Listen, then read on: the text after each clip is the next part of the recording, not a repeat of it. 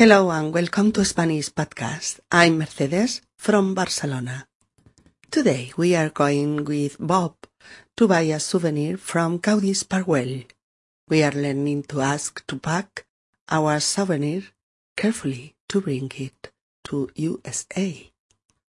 Hola amigos y bienvenidos a Español Podcast. Soy Mercedes y os hablo desde Barcelona.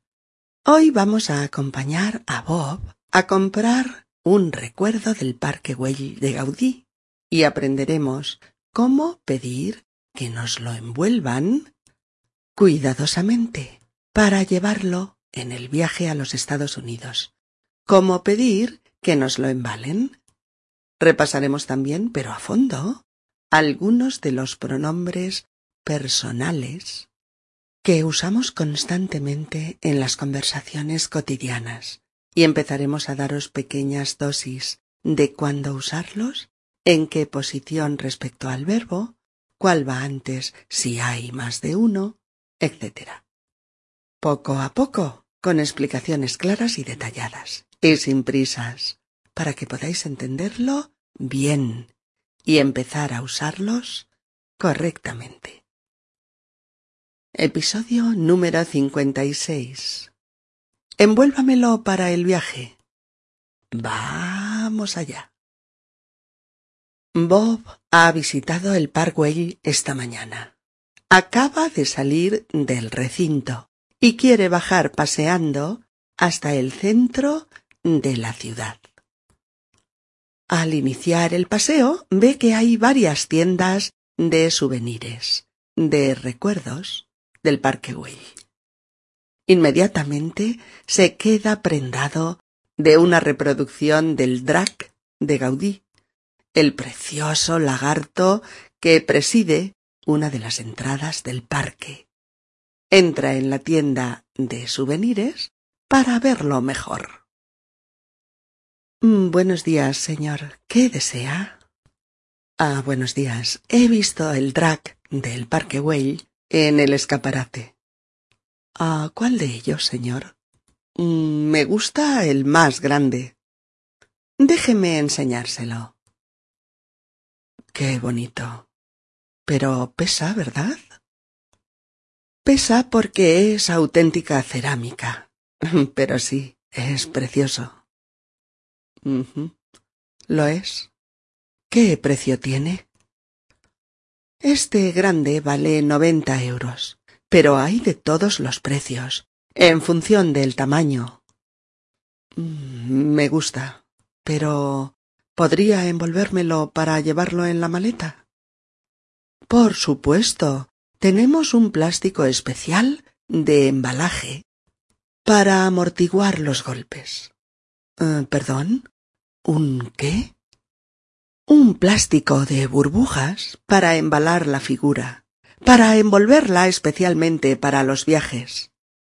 Ah, mm. ¿y resistiría el vuelo a USA? Mm, mire, yo se lo embalaré perfecto, pero claro, no puedo responsabilizarme de que llegue intacto. Mm, ¿Y si lo llevo en el equipaje de mano? Entonces seguro que llega perfecto. De acuerdo. Aquí está mi visa. Muy bien, señor. Entonces, envuélvamelo para el viaje, por favor. Ahora mismo se lo embalo.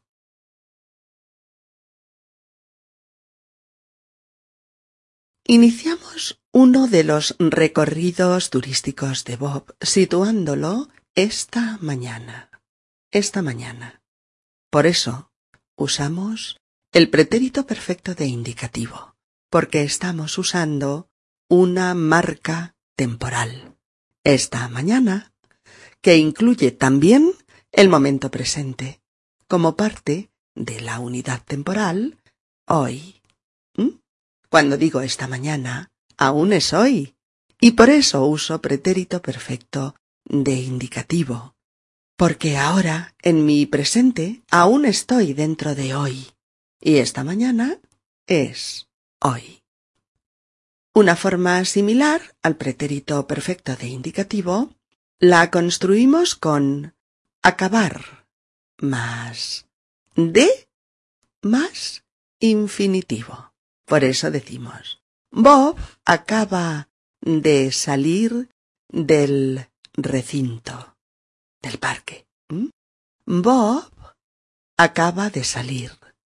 Podríamos decir como equivalentes, pues muchos otros. Pero, por ejemplo, Bob ha salido del recinto hace un momento. O Bob ha salido ahora mismo del parque. ¿Mm? Pero acaba de salir es más claro e inequívoco sobre que la acción ha pasado ahora mismo, hace un instante. Decimos que Bob entra en una tienda de souvenirs, de recuerdos. Souvenir, deletreado en español S U V E N I R, souvenir, es una palabra adaptada al español, pero proveniente del francés, souvenir. En español también podemos decir recuerdos, recuerdos. Pero como souvenir está aceptada, y también nos gusta mucho, y además es muy internacional y usada en todas las tiendas para turistas del mundo, pues las usamos indistintamente.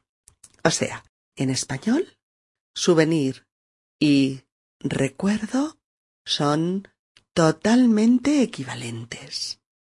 Pero cuidado, porque si buscáis recuerdo en un diccionario de inglés, os lo traducirá sobre todo por memory.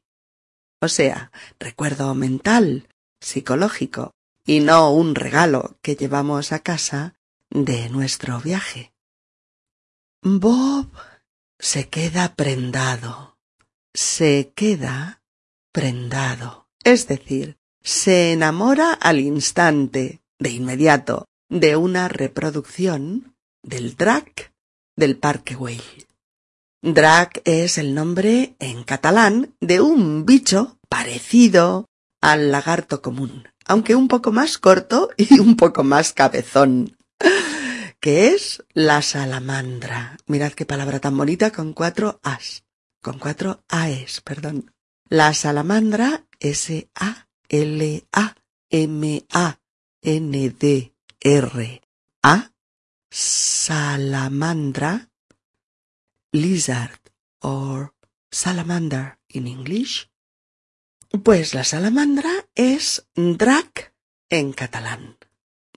Pero drac no quiere decir dragón referido al colosal dragón lanzallamas de los cuentos fantásticos. No es ese. Por eso, cuando decimos que Bob ha visto una reproducción del drag, una reproducción del drag es porque ha visto una copia pequeña del original, de la salamandra que Gaudí hizo construir para una de las entradas del Parque Güell. Cuando Bob entra en la tienda, dice que hace un momentito, antes de entrar, que hace un momentito ha visto el drag del Parque Güell. Como hay varios, la señora pregunta ¿Cuál de ellos? ¿Cuál de ellos? Pronombre interrogativo que pretende especificar uno entre varios. Y Bob dice, me gusta el más grande. Me gusta el más grande. El más grande, superlativo para indicar que me gusta el más grande de todos. La señora educadamente dice, déjeme enseñárselo. Déjeme enseñárselo. Madre mía, ¡Qué cantidad de pronombres juntos! Deje, imperativo de tercera persona del singular usado también con usted. O sea, deje usted a mí. Es decir, déjeme, déjeme. Y enseñárselo. Es decir, enseñar el infinitivo más a usted que sustituiríamos por el pronombre le, más el drag, que sustituiremos por el pronombre lo. Y por eso queda como Déjeme enseñárlelo. Déjeme enseñárlelo. No, claro que no. no es así, así es incorrecto. Cuando le va delante de otro pronombre, todos sabéis que se cambia por se. S-E, claro. Por lo tanto queda déjeme enseñárselo. Déjeme enseñárselo. ¿Mm? Dicho en español agramatical y primitivo, sin sustituciones sería usted deje a mí yo enseñar dragón a usted. Suerte que no hablamos así. Pero dicho en civilizado, con las sustituciones pronominales adecuadas, es déjeme enseñárselo. Déjeme enseñárselo. Este sé que ha ocupado el lugar de le para evitar la cacofonía de déjeme enseñárlelo, que no hay forma humana de decirlo bien. Sustituye, eh, este sé sustituye tanto a terceras personas del singular y del plural, él, ella, ellos, ellas, como a usted. Mm, por ejemplo, déjeme enseñárselo a su novia. O déjeme enseñárselo igual a sus amigos. O déjeme enseñárselo a usted. Ahí está. Ahí está uno de los secretillos de hablar bien el español. Que una vez que hemos nombrado las personas y los objetos, empezamos a sustituirlos como locos por los pronombres durante toda la conversación. Recordadlo, el español es una lengua económica. Una vez dicho quién y qué, ¿para qué repetir? Tenemos pronombres para economizar lenguaje y esfuerzos. Bob va preguntando por las características del drag, peso, precio. La señora de la tienda le dice que hay de todos los precios en función del tamaño, en función de tres palabras, en función de es dependiendo de o según. Bob pregunta ¿Podría envolvérmelo para llevarlo en la maleta? ¿Podría envolvérmelo para llevarlo en la maleta? a ver, amigos, premio a quien diga envolvérmelo deprisa y sin equivocarse, como un trabalenguas. Pobrecitos, qué castigo. de acuerdo. A grandes problemas, grandes soluciones. Vámonos al quirófano y diseccionamos la palabra en la mesa de operaciones lingüísticas. ¿Podría envolvérmelo? Mm, ¿Cómo sería la secuencia? Usted podría envolver el drag para mí. Usted podría envolver el drag para mí.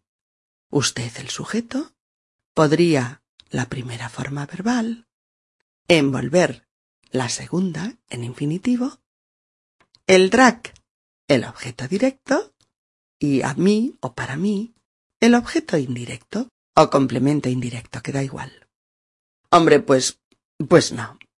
Francamente, después de un buen rato hablando entre usted y yo del drag, no vamos a estar repitiendo todo el tiempo usted, el drag, a mí, para mí, el drag, usted. No, sí tenemos, como los tenemos, unos preciosos, ágiles y cortitos pronombres para agilizar el mensaje. Digamos entonces, ¿podría?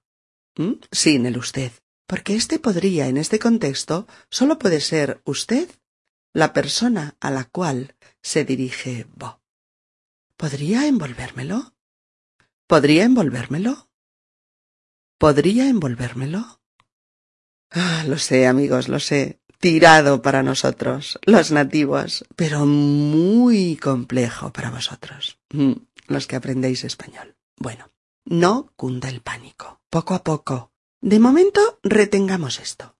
Podría más infinitivo más me para sustituir a mí más lo para sustituir al rack. ¿De acuerdo? Retengamos, además, que cuando usamos infinitivo, los pronombres van detrás del verbo. Y una cosita más, solo una cosita más. Cuando los pronombres personales van detrás del verbo, se escriben juntos entre ellos y junto al verbo también. ¿Y el orden? ¿Da lo mismo poner primero me y luego lo o primero lo y luego me? Pues no, no da lo mismo.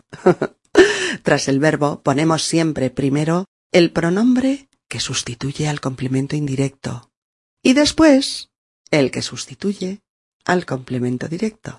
Por lo tanto, primero me y luego lo. En estas combinaciones con más de una forma verbal, perífrasis o similar, también podemos poner los pronombres delante del primer verbo, el que va en indicativo. Diciendo entonces, ¿me lo podría envolver para el viaje? ¿Me lo podría envolver para el viaje? En este caso, cuando los ponemos delante del primer verbo, en indicativo, se escriben separados, aunque en el mismo orden. Primero me y luego lo. Recordad, ambas formas son igual de correctas. ¿Me lo podría envolver para el viaje? ¿Me lo podría envolver para el viaje? ¿O? ¿Podría envolvérmelo para el viaje? ¿Podría envolvérmelo para el viaje? Iremos poco a poco. Lo iremos dando a pequeñas dosis y con muchos ejemplos. Bueno, la señora le informa de que tiene un plástico especial de embalaje. Un plástico que se llama, al menos en español, plástico de burbujas. Plástico de burbujas, porque tiene unas burbujitas de aire que sirven para proteger las cosas eh, frágiles. El verbo es embalar. E-M-B-A-L-A-R. Embalar. Que quiere decir empaquetar un objeto que va a transportarse, protegiéndolo contra golpes o roturas. Por eso embalaje E M B A L A J E embalaje es el paquete protector con el que envolvemos algo para protegerlo durante un traslado o un viaje. El embalaje protege contra los golpes porque los amortigua. Amortiguar. A M O R T I G U A R. Amortiguar es disminuir la intensidad de algo. Es atenuar o moderar el efecto de algo. Hablando de coches, por ejemplo, podemos hablar de amortiguadores. Los amortiguadores de un coche, pues son como eh, una especie de dispositivos que ayudan a hacer menos intenso, por ejemplo, el impacto de un obstáculo. Pero Bob eh, no había oído nunca antes en español esta expresión y por eso pide educadamente una aclaración. Perdón, ¿un ¿Qué? y la señora, un plástico de burbujas para embalar la figura, para envolverla especialmente para los viajes. Cuando pregunta si la figurita de cerámica resistirá o soportará el vuelo hasta Estados Unidos, la señora le dice algo de sentido común, de lógica. Yo se lo embalaré perfecto. Pero. Fijaos cómo en este caso la señora usa todos los pronombres antes del verbo, porque usa un tiempo, el futuro, del indicativo. Y antes de indicativo, los pronombres anteceden al verbo, van delante de él y separados entre sí y respecto al verbo. No puedo responsabilizarme de que llegue intacto. No puedo responsabilizarme, es decir, no seré culpable si la figurita se rompe, si no llega intacta, entera. Ante la sugerencia de Bob de llevarlo en el equipaje de mano, llevarlo en el equipaje de mano, es decir, en la maleta que no facturamos y que va con nosotros en la cabina del avión. La señora le dice que por supuesto que sí, que en ese caso llegará perfecto. Bob dice entonces. Entonces. ¿Qué sería así pues? o en consecuencia, o por tanto, o en resumen. Entonces, envuélvamelo para el viaje. Usted envuelva el drag, el souvenir, a mí o para mí. Usted envuelva el souvenir, envuélvalo a mí o para mí. Envuélvamelo. Envuélvamelo para el viaje, por favor. Envuélvamelo para el viaje, por favor. También detrás del imperativo afirmativo, los pronombres se ponen detrás del verbo. Se escriben juntos y en el mismo orden que antes dijimos. Primero, el que sustituye al objeto indirecto, en este caso me. Y después, el que sustituye al complemento directo, en este caso lo. Por lo tanto, envuélvamelo. Envuélvamelo. ¿Mm? Envuelva del verbo envolver. Cubrir una cosa por todos lados, sea con papel, con tela o con cualquier otro material.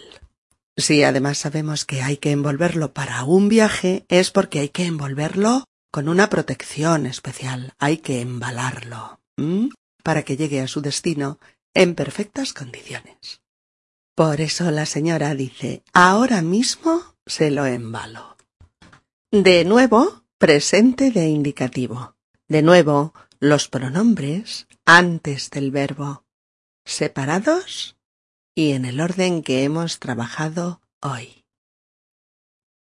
Bien amigos, ahora entramos nosotros también en la tienda de recuerdos, para compartir con la señora de la tienda y con Bob este diálogo sobre cómo embalar la reproducción del drag de Gaudí para el viaje de vuelta de Bob a los Estados Unidos. Buenos días, señor. ¿Qué desea? Buenos días. He visto el drag del Parque Güell en el escaparate. ¿Cuál de ellos, señor? Me gusta el más grande. Déjeme enseñárselo. Qué bonito, pero pesa, ¿verdad? Pesa porque es auténtica cerámica, pero sí es precioso. Lo es. ¿Qué precio tiene? Este grande vale noventa euros, pero hay de todos los precios, en función del tamaño. Me gusta, pero ¿usted podría envolvérmelo para llevarlo en la maleta? Por supuesto, tenemos un plástico especial de embalaje para amortiguar los golpes. Perdón, ¿un qué? Un plástico de burbujas para embalar la figura, para envolverla especialmente para los viajes. Ah, ¿y resistiría el vuelo a USA? Mire, yo se lo embalaré perfecto, pero claro, no puedo responsabilizarme de que llegue intacto. ¿Y si lo llevo en el equipaje de mano? Entonces seguro que llega perfecto. De acuerdo, aquí está mi visa. Muy bien, señor. Entonces envuélvamelo para el viaje, por favor. Ahora mismo se lo embalo. Bien, amigos, esperamos que en vuestro próximo viaje a un país de habla hispana podáis pedir que os embalen vuestro souvenir para que llegue intacto a casa. Os esperamos aquí dentro de unos días con otro tema que os ayude a progresar un poquito más en vuestro español hablado y escrito, así como que os ayude a resolver dudas y a subsanar errores. Desde Barcelona, un abrazo y nuestros mejores deseos para todos vosotros. Adiós.